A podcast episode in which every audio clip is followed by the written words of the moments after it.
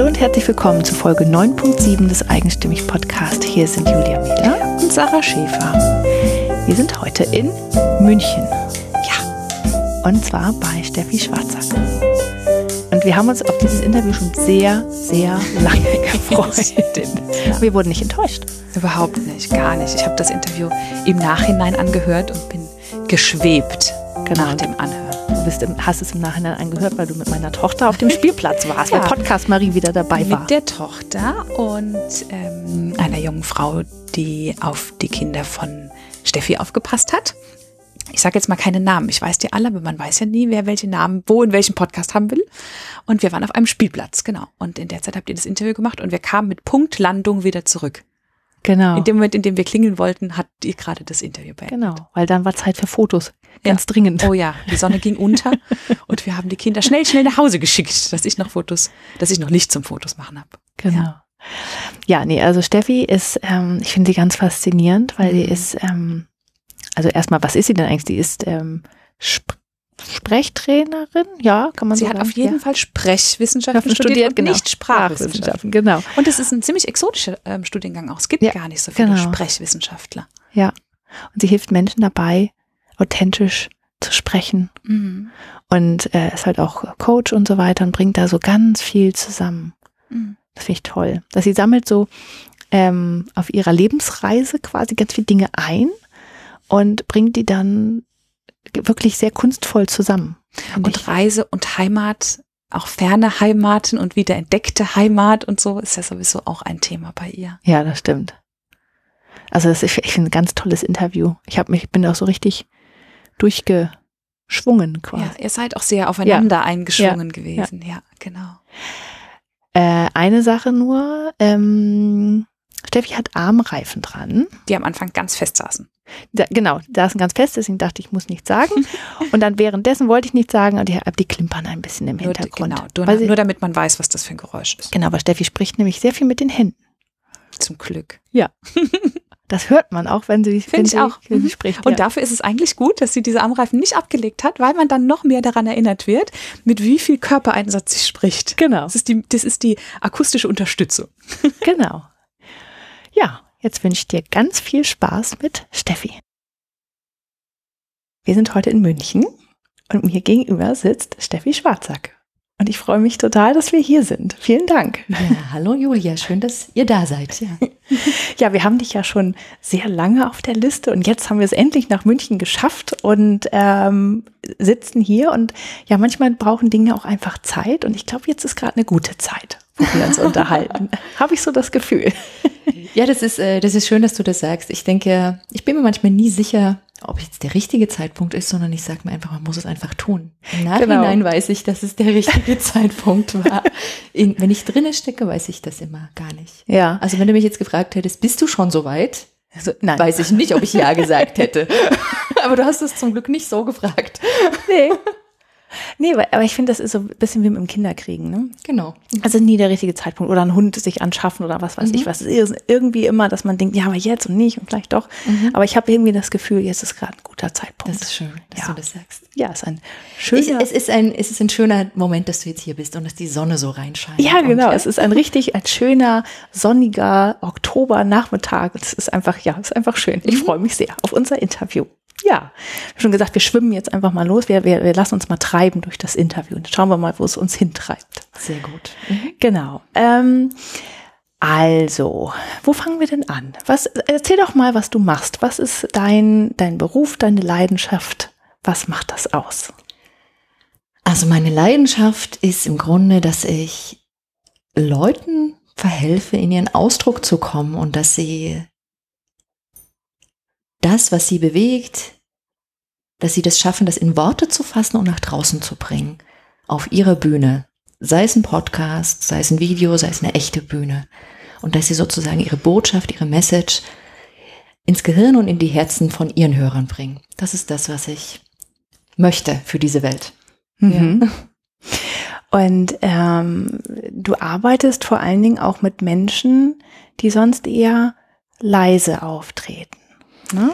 Sagen wir so, 95 Prozent der Leute, die zu mir kommen, sind halt ein bisschen ruhiger. Ja. Es gibt, es gibt ja in, in dieser, ich nenne es mal die Auftrittscoach-Branche, ja, gibt es ja unglaublich viele laute Chaka-Trainertypen, ja. Und die, äh, die ziehen ihr spezielle Klientel an, ja. Und, ähm, und ich weiß, dass ich selber, wenn ich in solchen Trainings war, mich manchmal ein bisschen überfahren gefühlt habe mit meinem Wesen. Und irgendwann habe ich, ich habe das lange als Manko bei mir selber erlebt, dass ich mir gesagt habe, okay, ich arbeite in diesem Bereich, aber so richtig passe ich da irgendwie nicht rein. Ja? Und dann irgendwann habe ich gemerkt, dass diese vermeintliche Schwäche eigentlich auch eine Stärke ist, weil sich eben auch andere Leute da total gut aufgehoben und abgeholt fühlen, die jetzt vielleicht eben auch nicht unbedingt diesen lauten Trainer wollen, der ihnen irgendeine Technik aufsetzt. So. Mhm. Aber es ist kein, es verändert sich ja gerade mein Berufsgeschichte oder mein Berufsbild oder mein Tätigkeitsfeld so ein bisschen, in Nuancen zumindest. Und es ist für mich jetzt kein Muss, dass jemand sich so definiert und sagt, ich bin leiser oder stiller oder so, sondern es passiert wahrscheinlich einfach dadurch, dass ich Leute anziehe. Und ob ich es weiterhin auf die Website schreibe, weiß ich noch nicht. Mhm. Ja.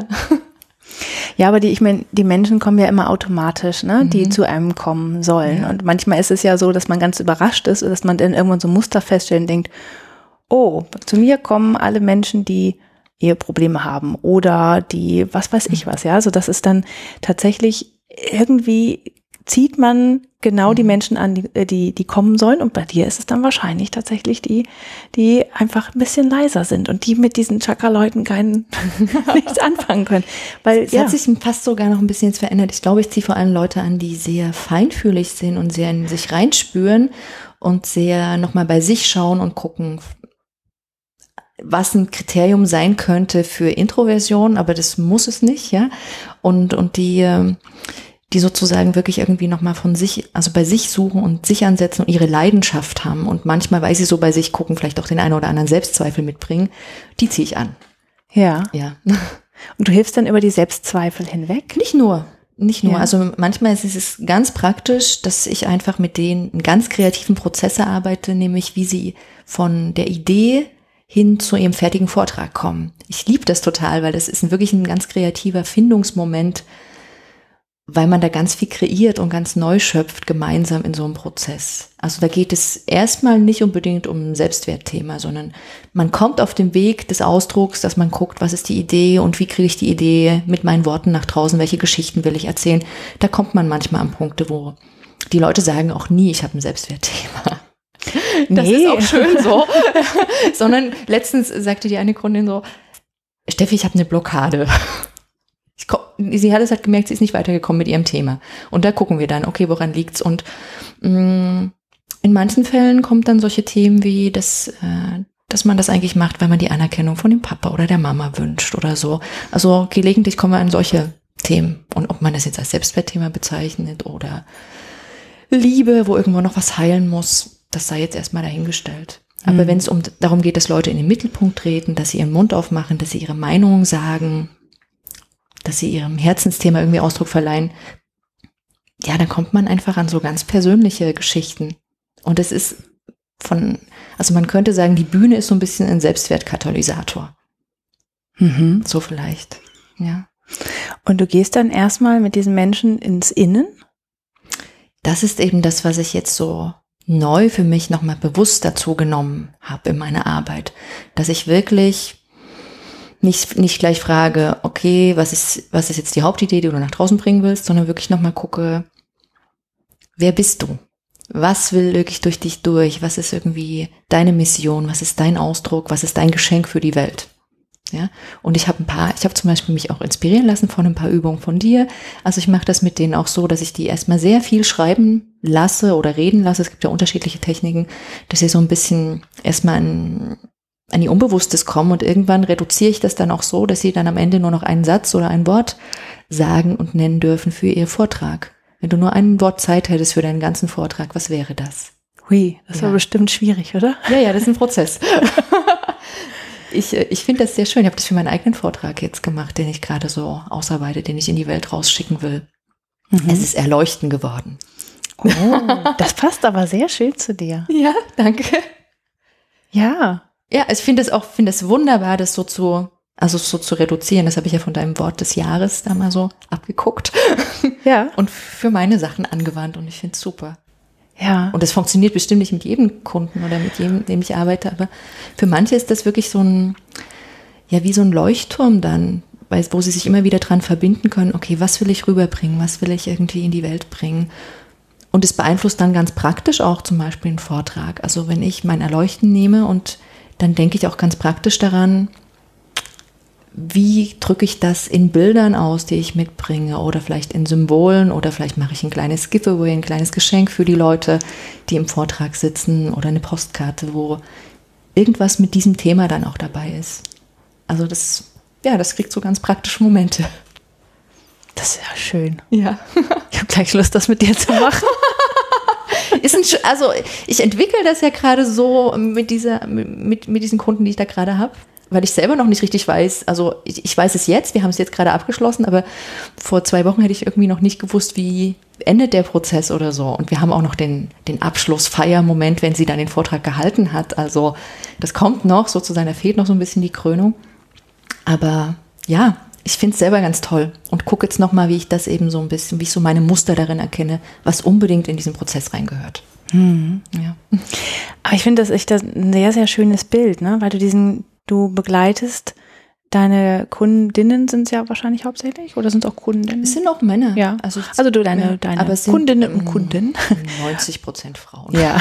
Also du begleitest sie im Idealfall den ganzen Weg mhm. und nicht nur das, das eine Stück, wo dann gerade eine Präsentation gehalten werden muss, sondern ihr geht den ganzen Weg zusammen mhm. und zwar immer auf diesen Leuchtturm zu, der so aus der Ferne strahlt. Mhm.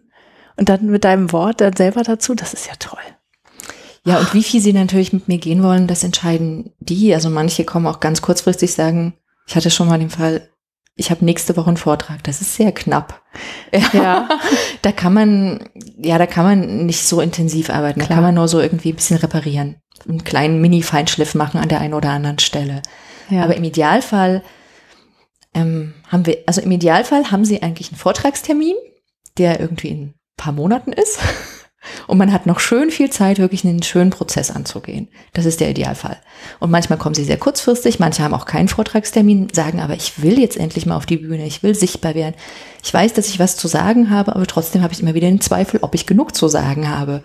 Und mit denen starte ich dann auch den Prozess. Hm. Ja, das ist ja so ein generell so ein Thema. Ne? Das haben ja ganz viele, mhm. die halt nicht so laut sind und die denken, ich kann zu allem was sagen, einfach mal so, ja, mhm. sondern immer dieses Jahr, ich habe ich hab nicht genug zu sagen. Ja, oder was, was wer, wer bin ich denn eigentlich? Ist doch schon alles gesagt und warum muss ich jetzt auch noch was dazu sagen? Ja, also das, das begegnet mir oft und ich kenne es auch, letztendlich kannte ich es auch von mir selber. Ja. Ja.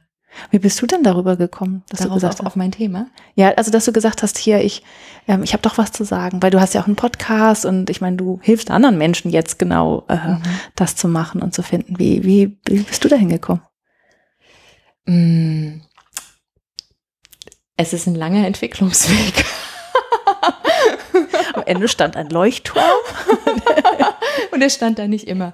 Ich kann, ich kann dir mal sagen, wie ich irgendwie wie vielleicht so die Anfänge waren, dass ich irgendwie zum Thema Sprechen, wie es mich dahin mhm. gezogen hat. Gerne. Also mm, das erste, woran ich mich jetzt irgendwie bewusst erinnere, war einfach, dass ich Lust hatte, in die Theater AG, in die Schule, in der Schule zu gehen. Vielleicht gehe ich noch einen Schritt weiter eher, fällt mir gerade ein. Also, ich bin, ich bin ein Kind gewesen, was in DDR-Zeiten aufgewachsen ist und was aufgefallen ist durch nicht auffallen. Mund aufmachen vor einer Gruppe war nicht viel mein Ding. Das wurde aber damals honoriert, sowas. Ich habe immer gute Noten und gute Leistung gehabt, ja, so ein angepasstes, mitlaufendes Kind. Was ich heute total kritisch sehe, ne? Aber, aber ähm, was man von den eigenen Kindern nicht so gern möchte. Nein, überhaupt nicht. Jetzt habe ich das Gegenteil zu Hause. Ähm, und ich habe mich aber damals so, ich habe eigentlich nicht mein Potenzial gelebt. Ja, ich habe mich da auch nicht wohlgefühlt. Meine Rettung war tatsächlich, dass die Wende gekommen ist. Meine Rettung war, dass ich dann als einer der ersten Jahrgänge auf ein Gymnasium wechseln konnte und dass wir damals dann, da sind ja nicht viele Leute ins, aufs Gymnasium gegangen, sondern dass wir da eine bunte Mischung an lauter Exoten waren. Also im Nachhinein denke ich manchmal, ich war so ein bisschen ein unauffälliger, aber bunter Hund, der eben versteckt war der deswegen sich nicht getraut hat, irgendwie sein Potenzial zu leben und der dank dieser neuen Schule, wo lauter solche bunten Vögel waren, irgendwie ein Stück Freiheit erlebt hat. Ja, es war, also ich war plötzlich eine von vielen. Und das war Mhm. gut. Ja. Und dort habe ich mich sehr wohl gefühlt. In, in diesem Gymnasium, wo ich dann war und mit dieser 90er Jahre Spirit, der da irgendwie bei den Lehrern auch da war, die manchmal verzweifelt waren, weil sie nicht wussten, was sie uns jetzt unterrichten oder keine Schulbücher hatten oder so. Genau, und da gab es eben dann auch Theater-AGs und da bin ich rein. Und das war so mein erster Kontakt mit irgendwie Sprechen auf der Bühne und das hat mich sehr gereizt und eigentlich hat mich das Theaterspielen auch bis zu meinem 5, 25. Lebensjahr eigentlich nicht mehr losgelassen. Das habe ich sehr lange, sehr viel gemacht. Und dann, Wolltest du dann Schauspielerin werden? ähm, jein.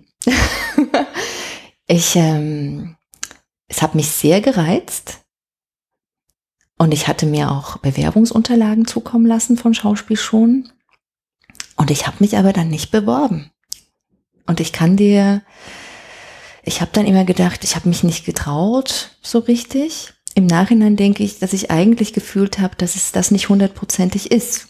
Was mich nämlich reizt, ist nicht das Theaterspielen, das Schauspiel. Was ich reizvoll an dieser Geschichte finde, ist die Entwicklung. Also ich weiß, ich wollte immer all das lernen, was die in Schauspielschulen gelernt haben. Tanzen, Fechten, ähm, Körperausdruck, Sprechen, Stimme. Das, das finde ich tolle Geschichten. Ja? Das will ich immer noch alles lernen. Ich mache auch viel davon. ja? So, das, das war es eigentlich, diese Entwicklung da drin. Aber eigentlich die Entwicklung mit mir selber.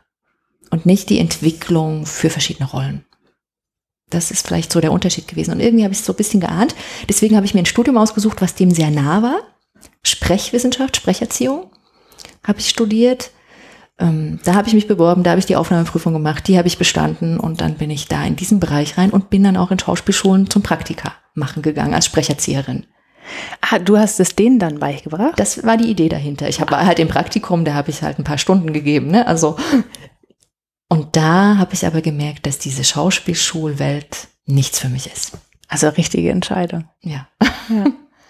Und das, was ich ganz wichtig finde, ist, weil wenn man das bei dir so liest, auf der, ähm, irgendwo habe ich es mal gelesen, äh, auf einer Karte Website. oder Website oder Mhm. irgendwo, ne, wenn man dann Sprechwissenschaften Mhm. liest, liest man ja erstmal drüber Sprach. auf Sprachwissenschaften Genau. und denkt man, ach ja, ist eine Sprachwissenschaftlerin. Ja. Aber Sprechwissenschaftler gibt's ja gar nicht so viele, oder? Nee, wir waren äh, dam- damals im Diplom studiert, waren wir 22 Leute im Jahrgang. Und das ist doch der einzige, ne? Und es ist, es Sprechwissenschaft ist der einzige damals gewesen, der ein Diplomstudium hatte und der jetzt Bachelor und Master hat, glaube ich, in, in Halle an der Saale. Und es gibt noch Sprecherziehung in Stuttgart. Die sind sehr künstlerisch ausgelegt. Ja. Und dann gibt es ein paar Prüfstellen, wo man so ein Zusatzzertifikat deutschlandweit machen kann. mhm. Ja, genau. Ja, und äh, dann habe ich dieses Studium studiert und mich mit dem Sprechen auf der mündlichen Ebene beschäftigt. Ein Sprachwissenschaftler untersucht ja das Sprachsystem an sich. Das, wir hatten ein Fach dazu, um ein bisschen Verständnis davon zu bekommen. Aber eigentlich haben wir uns mit allen Dingen beschäftigt, die zur mündlichen Sprache dazugehören. Da war auch Akustik dabei, weil ich jetzt hier Mikro und so gerade sehe. Das und also der physikalische, der akustische Teil der Physik. Wir haben uns mit Phonologie, mit Aussprache von Lauten beschäftigt. Wir haben uns mit Rhetorik beschäftigt, mit Sprechen auf der Bühne, Sprechen in den Medien und mit Sprach, Sprachsprech- und Stimmstörungen. Wie ein Logopäde. Genau. Okay. Mhm. Und was hast du dann gemacht? Nach dem Studium? Nee, ich Ja. habe während des Studiums vielleicht so, oder vor dem Studium, während des Studiums, nach des Studiums, bin ich ganz viel ins Ausland. Und eigentlich, mit dem Blick zurück jetzt, ähm, bin ich ins Ausland, weil ich wieder Lust hatte, einen anderen Teil von mir zu entwickeln. Ja. Mhm. Also ich hätte dir, es war halt eine, es war eine, es war eine Fern, wie sagt man, Fernweh, so eine Art Sehnsucht nach Ferne, nach Reisen. Vielleicht habe ich das so ein bisschen aus der Familie mitgekriegt, die das eben nicht tun konnten. Ich konnte es jetzt tun. Ich wollte, ich wollte damals in, genau, ich wollte damals in Schulzeiten schon an einer internationalen Schule mein Abitur machen. Und da hatte ich mich auch beworben und habe damals in der mündlichen Prüfung bei dieser Auswahlkommission irgendwo bei Bonn, die wir da hatten, kläglich versagt. Ich hatte keine Ahnung, wie man einen Vortrag hält, habe einen Vortrag über Wahrheit halten wollen, also sehr tiefgehend, dem war ich nicht gewachsen. Und, und, und auch sonst bin ich bei der mündlichen Prüfung nicht gut dagestanden. Das war wahrscheinlich auch der eine der Reizpunkte, wo ich gesagt habe, ja, dieses Studium. Ich habe das nicht studiert, weil ich ein tolles Talent dafür habe. Sondern du wolltest es lernen. Ich wollte das lernen. Ich hatte Lust darauf. Ich war, auch nicht, ich war auch nicht so schlecht, ja. Ich habe die Aufnahmeprüfung bestanden, weil die Stimme gestimmt hat, ja. Auf sowas haben die geachtet, ob man jetzt rhetorisch fit war. Das war für die damals noch nicht entscheidend. Aber ja, es ging eigentlich darum, das zu lernen. Und im Studium habe ich halt gemerkt, da ist auch eine Sehnsucht danach, fremde Sprachen zu lernen, andere Kulturen kennenzulernen und zu reisen, um mich auf dieser, auf diese Weise weiterzuentwickeln. Hm. Und das habe ich sehr lange, sehr ausführlich erstmal gemacht. So Wo insgesamt warst du denn drei Jahre. So? Ich war direkt nach der Schule war ich in Frankreich, ein Dreivierteljahr. Genau, in Südfrankreich habe ich in so einem Projekt mitgearbeitet, ein sozialen Projekt. Also es war so eine Art soziales Jahr damals. Ich glaube, das hieß Europäischer Freiwilligendienst. Ja. Das war irgendwie so, so eine Geschichte, die sie da aus dem, damals die EU aus dem Boden gestampft hatte. Und dann wollte ich aber nicht unbedingt wieder nach Frankreich. Dann bin ich erstmal, ähm, ich hatte dann Lust irgendwie Afrika kennenzulernen. Ich habe mir da irgendwie ein sehr romantisches Bild von Afrika gemacht. Und dann hatte ich meine WG-Mitbewohner, die eines Tages in der WG auftauchten und sagten, unser Dozent organisiert gerade eine Reise nach Tansania. Ähm, da kann man irgendwie zwei, drei Monate in einem Projekt mitarbeiten. Und habe ich gesagt, will ich auch. Und irgendwie ging das, dass ich, obwohl das nicht mein Fachbereich war, dann irgendwie auch dahin fahren konnte und dann jeder war in einem anderen Projekt und da in Tansania in diesem Projekt war oder eigentlich war ich in keinem Projekt. Ich lebte in einem Dorf, wo kein Wasser und kein Strom war, zwei Monate und bin mit dem Pfarrer, der dort seine Mission gemacht hat, einfach überall hin mitgegangen. Hab mal ein bisschen in der Schule unterrichtet, hab ähm, und hab den Alltag damit gemacht. Auf dem Feld gearbeitet, gekocht, und war es so romantisch, wie du es dir vorgestellt hast? Überhaupt, überhaupt nicht. Es war so hart. Es ist eine der härtesten Erfahrungen meines Lebens gewesen. Und ich glaube, ich habe meine Afrika-Erfahrung für dieses Leben abgehakt. Ja gut, also, war ja auch, es war ja auch jetzt nicht in Kapstadt irgendwo sitzen Nein, und so, war, sondern ja, war ja schon dann ordentlich. Das, da habe ich mir ordentlich was gegeben mit, weiß nicht, 1920 oder so. Genau, also es war eine, eine gute Erfahrung, aber also eine interessante Erfahrung, aber ja, ich habe da echt was Krasses von der Welt gesehen. Also da sind einfach Leute an Malaria an einem vorbeigestorben in diesen zwei, drei Monaten. Das war nicht schön. Ja. Ja. Mhm. Und dann? Und dann bin ich, bin ich zurück und war wieder froh, in Deutschland zu sein, in Halle zu sein. und habe ähm, hast mal gedacht, dass ich habe ich hab, ich hab natürlich, ich hab, ich hab natürlich jeweils ähm, wieder alles äh, durchgemacht äh, mit Kulturschock und all so Sachen, die du wahrscheinlich auch kennst. Mhm. Und dann ähm, und dann habe ich mir mein Studium in Spanien organisiert. Ähm, nicht wirklich, es gab nicht wirklich ein Austauschprogramm für mein Studienfach, aber es gab eine logopädische Abteilung in Teneriffa, in La Laguna. Und dort bin ich dann einfach hin. Also ich habe den Austausch irgendwie über einen anderen Fachbereich gemacht, weil da war irgendwie Geld dafür da und konnte organisiert werden und ich habe dann einfach in der Logopädie ein paar Sachen besucht. Da aber eigentlich habe ich da nicht studiert. Ich habe dann Fotografierkurs gemacht, ich habe Spanisch gelernt und ich hatte Glück. Ich habe meine eine ganz tolle Yogalehrerin kennengelernt und bin zu Yoga und gesunder Ernährungsweise und so gekommen. ja, ja. Ich hatte das Glück, das Glück und Unglück davor, dass ich in, ich habe für die Afrika-Reise so viel Medizin nämlich reingeschossen, dass ich danach mein Immunsystem kaputt war und ich Hautprobleme hatte. Ich hatte dann Neurodermitis. Und das Glück war, dass ich dann wiederum, weil ich das hatte, die Yoga-Lehrerin kennengelernt habe und ihre Ernährungsweise und ich habe mich dann sehr streng, sehr vegan zu einer Zeit ernährt, 2000, 2001, als ich noch gar nicht wusste, dass es einen Begriff dafür gibt. Und Jahre später hast du gedacht, ach so. Ach so, ich war auch mal Veganer. ja, und ich bin dann auch zurück nach Halle nochmal zum Studieren wieder. Ich habe das immer so zwischendurch. Damals hat man nicht so stringent studiert wie heute. Ein paar Jahre länger gedauert. Definitiv, ja. Zum Leidwesen meiner Eltern. Die immer fragt man Wissen fertig. Ja, nachdem man so ein angepasstes Kind hatte. Ja, ja, ja das, das, ist dann, und auf einmal macht ihr dann sowas. Ja, genau. Und dann, ähm, genau, und dann, das war eben zu einer Zeit, da gab es gar noch nicht mal einen Bioladen in Halle. Ich weiß noch, wie ich in Berlin Praktika gemacht habe. Und da gab es einen Bioladen und es war ein Traum für mich. Ich bin da einkaufen gegangen. und bin dann, was weiß ich, mit einem Sojamilch, Fertigpulver, das ich mir immer einrühren konnte, irgendwie wieder nach Halle zurückgefahren oder so. So war das. ja, Spanien. Und dann hab ich, wollte ich noch ein Praktikum machen am Goethe-Institut, hatte das eigentlich schon für Argentinien, ich wollte weiter spanischsprachig unterwegs sein, organisiert. Und ich hatte aber in Spanien meine beste Freundin Alina, die ich da kennengelernt habe, ihr Mann war und ist Brasilianer aus Salvador, da Bahia. Und die haben mir immer so vorgeschwärmt, dass ich unbedingt nach Brasilien gehen sollte und dass es da so schön ist. Und die haben mir Bilder gezeigt. Und dann war eben auch eine der ausgeschriebenen Stellen da beim Goethe-Institut für Salvador, der Bahia. Und dann habe ich mich einfach auch beworben. Und dann haben die mir was angeboten, dass ich in Argentinien drei Monate sein kann oder sechs Monate in Brasilien. Da habe ich gesagt, oh, nehme ich sechs Monate in Brasilien. Ein sein genau.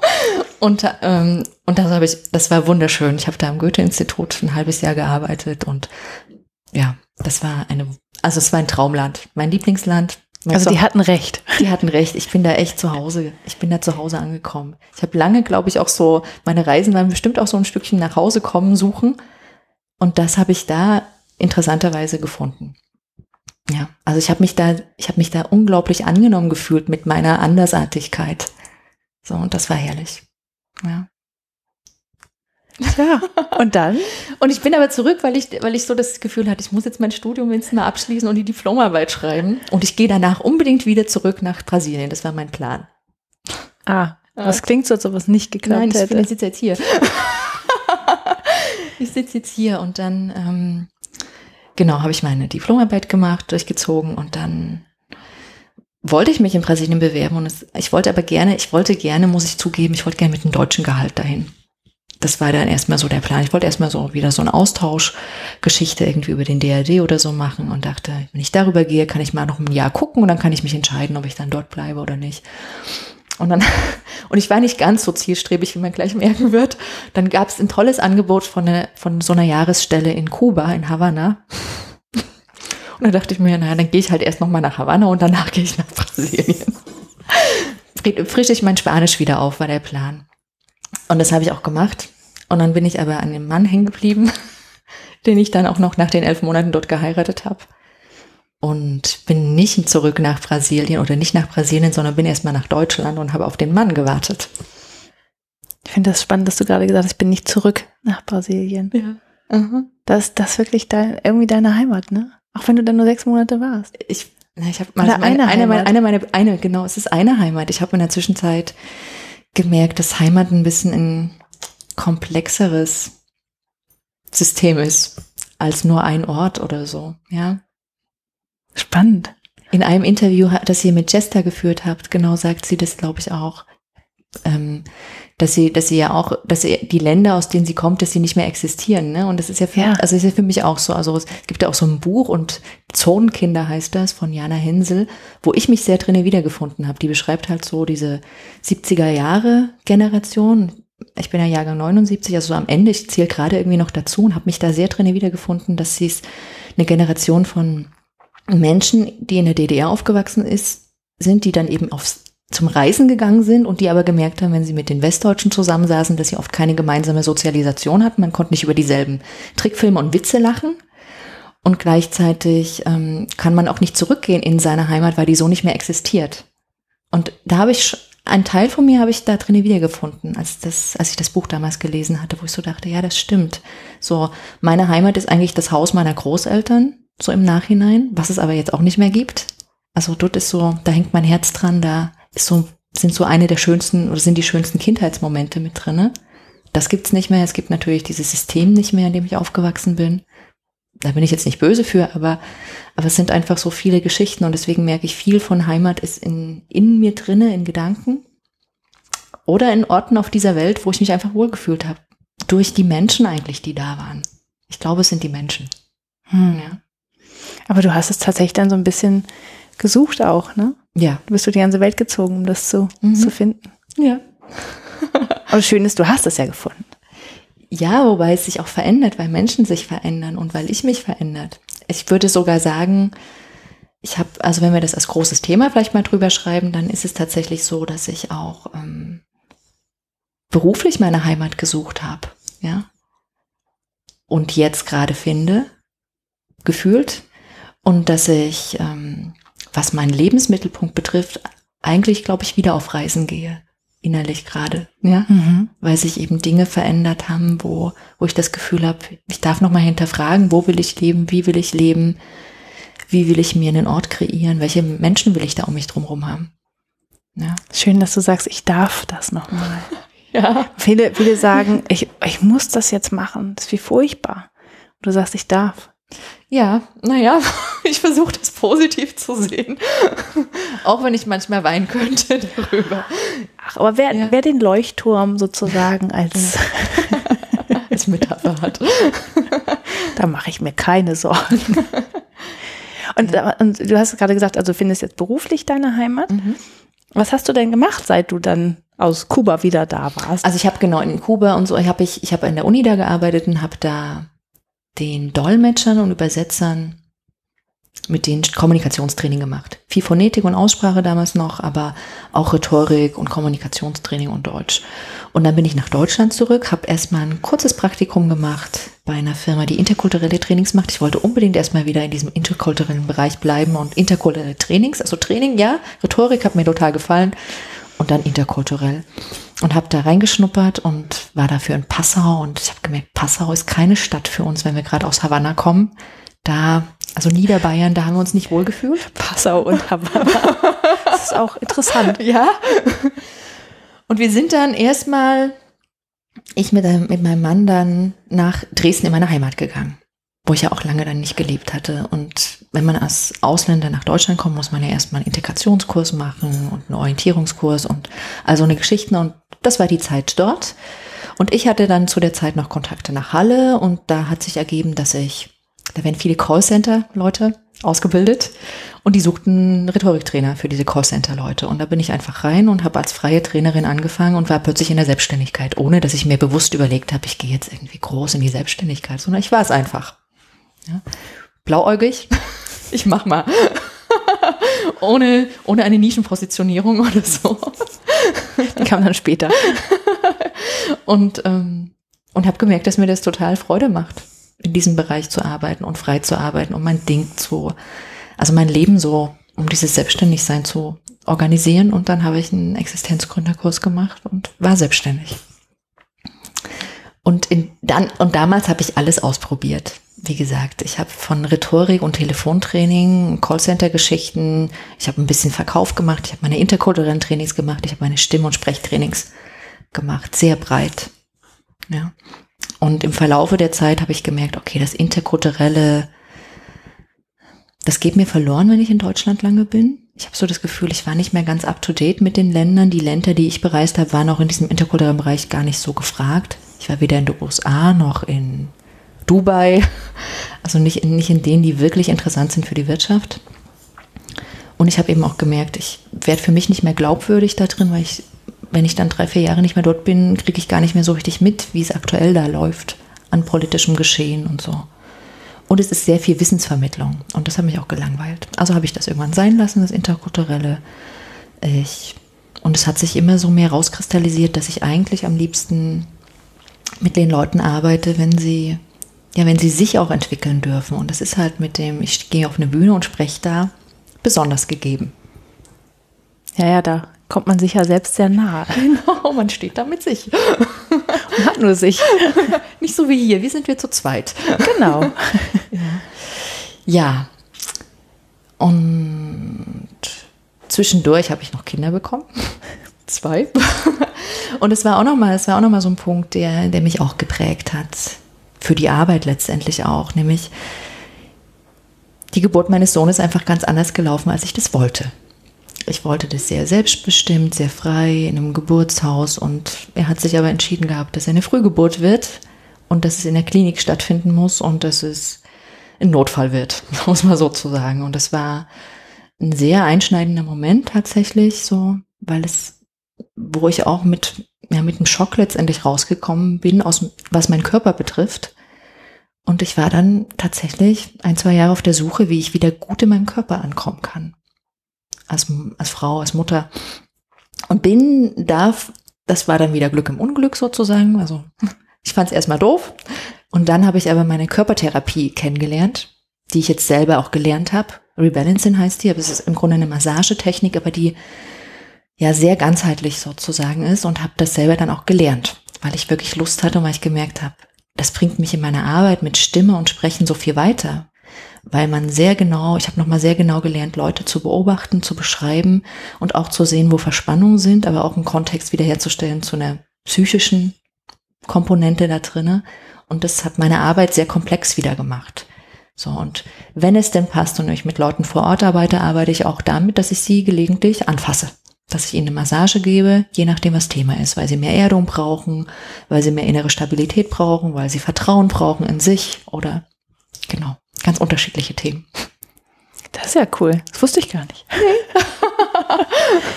das ist, das ist so ein bisschen, da bin ich ein bisschen hin und her gerissen, weil das ist was, was ich unglaublich gerne tue, was aber nur vor Ort geht. Und andererseits ist ja, habe ich schon, also ist mein großes, mein großer Wunsch und mein großes Ziel, sehr ortsunabhängig zu arbeiten, um diese Flexibilität zu haben, eben zu gucken, wo will ich mein Leben in den nächsten Jahren verbringen. Und da steht sich das so ein bisschen im Weg. Deswegen ist vielleicht nur fünf Prozent diese Vor-Ort-Arbeit und der Rest eben online. Hm. Ja.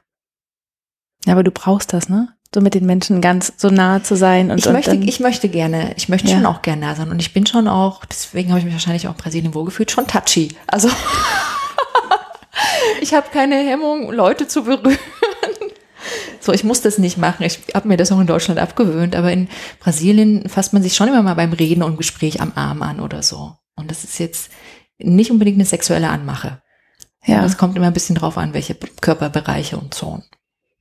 Ja.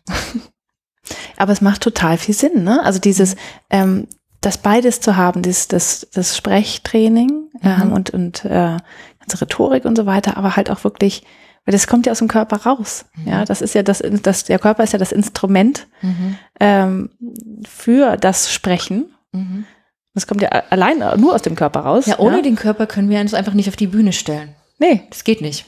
Ja, dann sind wir nur Seele und dann sind wir in dieser Welt nicht existent. Und deswegen, ja. also ich, also es ist mir, also dank dieser schlimmen Erfahrungen, die sich dann zu was Positivem hat wenden können, ist es tatsächlich so, dass ich ähm, nochmal gemerkt habe, wie schön und wie wichtig es ist, dass wir wirklich bewusst mit unserem Körper auch da sind. Ja. Auf ja. einer Bühne, in einem Raum. Und für die Stimmarbeit hat, also hat meine Stimmarbeit um 180 Grad verändert. Ja, nicht nur so eine Technik, so mach mal Lippen flattern, sondern wirklich also es ist irgendwie für mich jetzt eingebettet in so ein ganzes Körperkonzept. Ja. Mhm. Wobei ich eben, die, die Entwicklung ging ja weiter. Jetzt auch nicht nur gesagt habe, ich will jetzt nur Stimmarbeit machen oder so, sondern ich habe gemerkt, ich will, ich will, dass es eben, dass die Leute mit ihrer, mit einer Kraft und mit dem Strahlen auf der Bühne sind. Und dazu zählt der Körper, dazu zählt die Stimme, dazu zählt die Rhetorik und der Ausdruck, aber eben die ganze Persönlichkeit. Und das ist gerade das, was eigentlich jetzt in diesem Jahr erst so zusammengefunden hat für mich, dass ich es so klar benennen kann. Ja, so wo ich merke, das ist eigentlich das, wofür ich stehen möchte, für, wofür ich jetzt für mich selber stehe. Und es ist irgendwie so alles drinne, ohne dass ich und ich kann aber nicht sagen, ich mache nur Körpersprachtraining oder ich mache nur das. Es ist wirklich so alles da. Ja, ist rund geworden. Ja, genau. Aber du hattest tatsächlich in deinem Leben ja häufiger, ne? Also das mit dem Körper, dem bist du ja öfter begegnet in deinem Leben. Ja, ja. An vielen Stellen, ja. Mhm. Also auch mit, mit Afrika und danach der Neurodermitis und deinem mhm. Yoga und Ernährung. Das ist ja viel, viel, viel Körper. Körperbewusstsein und, und in deinem viel, Leben. Ich bin auch viel in, ich bin natürlich auch viel in Kulturen dann gegangen. Mm, Brasilien oder Kuba oder so, wo die Leute auch viel mit ihrem Körper leben. Also da sind ja viele Tänze, wo, also ich habe viel auch getanzt und so, wo einfach viel Körperausdruck da ist. Ja. Ich fand es übrigens total spannend, als du vorhin von der Schauspiel, ähm, äh, vom Schauspielschule gesprochen hast und eines der ersten Dinge, die du gesagt hast, die man da lernt, ist Fechten. Ich dachte, okay. ich habe nie Fechten gelernt. Das ist eine der Sachen, die ich noch nicht gemacht habe. Aber, ich, aber es ist so spannend, weil andere Leute denken an alles Mögliche, ja. ja? ja? Wie ich kann nicht Gefühle verpacken oder was weiß ich was und, und du sagst Fechten. Ach so, ja. Stimmt. Kommt vielleicht noch, kommt vielleicht noch. Ja, ja, aber tatsächlich, das, du hast da eine Affinität dazu, ne? Mhm. Diese, diese Dinge. Ja, wahrscheinlich schon. Also Fechten war mir jetzt noch nicht hundertprozentig bewusst. ja, aber du bist. Ähm, aber Bewegung, Tanzen. Und ich glaube, diese äußere Bewegung, das ist das, was man. Und diese innere Bewegung, die gehen eigentlich Hand in Hand. Ja. Wenn ich mich das kennst du von deinem Reisen. Wenn du dich im Außen bewegst, macht das was mit dir und du bewegst dich innerlich. Und wenn wir uns innerlich bewegen und wir können dem nicht äußerlichen Ausdruck geben, dann fehlt was. Also wir müssen das da auch mit reinnehmen, glaube ich. Mhm. Ja. Ja, das ist, ich habe jetzt gerade was ähm, zum Thema Langeweile gemacht, ja. Ähm, Mhm. Und da ist es ja auch so, dass äh, Langeweile, da kann der Kopf nichts, nichts produzieren, was, was irgendwie gut ist, aber der Körper will. Der Körper hat einen sehr hohen Energielevel und so weiter, ja. Und da ist diese Dissonanz, führt nämlich genau dazu, dass, dass, dass das ein ungutes Gefühl ist, die Langeweile, ja. Und das, ja, ist genau das, ne. Wenn sich eine, eins bewegt, entweder das Außen oder das Innen und das andere nicht mitzieht, wird schwierig. Ja. Und du und, hilfst und manchmal, und manchmal, man kriegt ja manchmal von außen eben diese Sachen in den Weg gelegt. Ein Unfall oder der Tod von einem Menschen oder eine Krankheit, wo man eigentlich sagt, darauf habe ich jetzt keine Lust gehabt. So ging es mir dieses Jahr. Ich habe irgendwie fünf Sachen in den Weg gelegt bekommen und dachte, will ich gerade nicht, aber ich musste mich innerlich bewegen. Ob ich wollte oder nicht. Und manchmal schafft man es sich innerlich zu bewegen, bevor die Sachen im Außen kommen. Das ist noch besser. Da ist Ja. man dann schon bereit dafür und muss nicht dagegen kämpfen. So wie du es gerade geschrieben hast mit dieser Dissonanz, ja. Ich Ja. nenne das irgendwie ambi, am, wie sagt man? Ambivalenz? Ambivalenz, ja. Ja. Das sind irgendwie so Doppelgefühle. Ja. Doppelgefühle. Ja, so sage ich das jetzt mal. Ja, Ja. aber schön. Mhm. Ja, ich kann mir das richtig gut vorstellen, wie, wie, wie rund das ist, ja. Und das, und man merkt auch dir an, wenn du davon erzählst, dass du angekommen bist, ja. Mhm. Das gerade, als ob du gerade so ein Puzzle fertig gemacht hast. Es ist, äh, ja, also, ich habe so ein Tarotkartenset, da gibt es so eine Karte, die heißt die Vollendung. Das, das besteht irgendwie so ein Butterkopf, der aus Puzzeln besteht und da wird gerade das letzte Puzzleteil reingelegt und das fühlt sich auch so ein bisschen so an. Ich darf es jetzt noch nach außen bringen. es ist noch nicht auf der Website sichtbar. Aber das, äh, alles zu seiner Zeit. Genau. Mm. Guck mal, jetzt stelle ich nämlich die Frage, wo willst du noch hin, stelle ich jetzt mal nicht. Oder möchtest du dazu was sagen? Weil ich glaube, das ist im Moment schwierig, ne? Ja, also ich kann die jetzt eher gefühlsmäßig beschreiben, als Mhm. dass ich die jetzt einen Ort nennen könnte oder so. Ich möchte halt das, was ich so merke, was ich wirklich in die Welt bringen möchte, als vielleicht meine Gabe oder mein Geschenk, dass ich wirklich das an viele Leute geben kann und vermitteln kann. Das möchte ich gerne. Nicht nur an ein paar, eine Handvoll, die davon jetzt schon in den Genuss gekommen sind.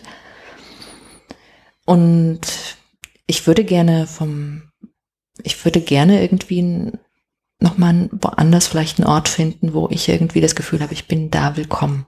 Ich weiß nicht, ob es auf Dauer München ist, aber ich weiß noch nicht, wo es sein wird. Das ist doch auch schön, Ja. sich überraschen zu lassen. Genau. Also das Leben kann es mir noch schenken. Oder ich ergreife es mir dann. Oder beides. Genau. Und so als letzte Frage, von den Dingen, die du gemacht hast in deinem Leben oder erfahren hast, gelernt hast aus all dem, was Mhm. ja viel ist, Mhm. was ist etwas, was du jetzt zum Beispiel deinen Kindern gerne weitergeben würdest? Oh, nur eine Sache. Hm.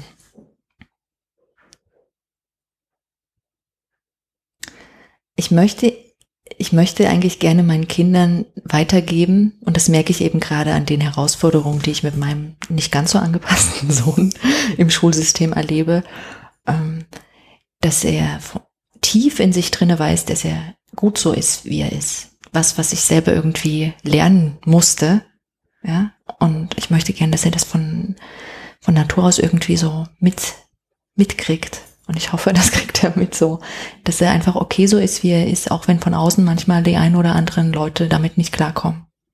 Das ist mir eigentlich das Wichtigste, so, glaube ich, neben vielen anderen Dingen, ja. Ja, So, ich wünsche auch, dass die Lust und Freude an der Natur haben, eine Bewusstheit für die Natur und für die Umwelt. Ja, ich will nicht so eine Konsumkinder haben. Ja.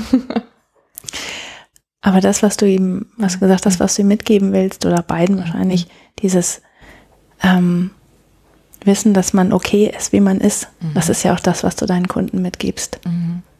Rauszufinden, was das ist, wie man ist, Mhm. wie man wirklich ist und das dann nach außen zu tragen, wo man dazu steht.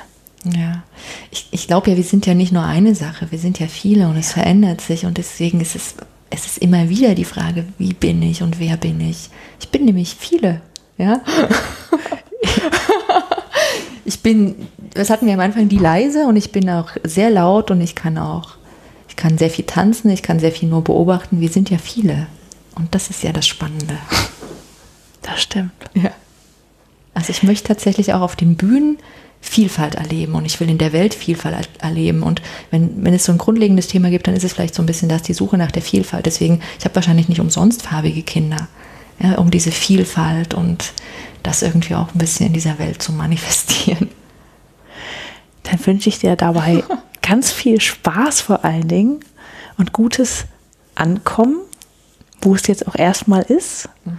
Und du wirst wahrscheinlich noch viele Mal in deinem Leben irgendwo ankommen. Vielen Dank, Julia. Fürs Mut machen, danke. Ich danke dir für das tolle Interview. Dankeschön.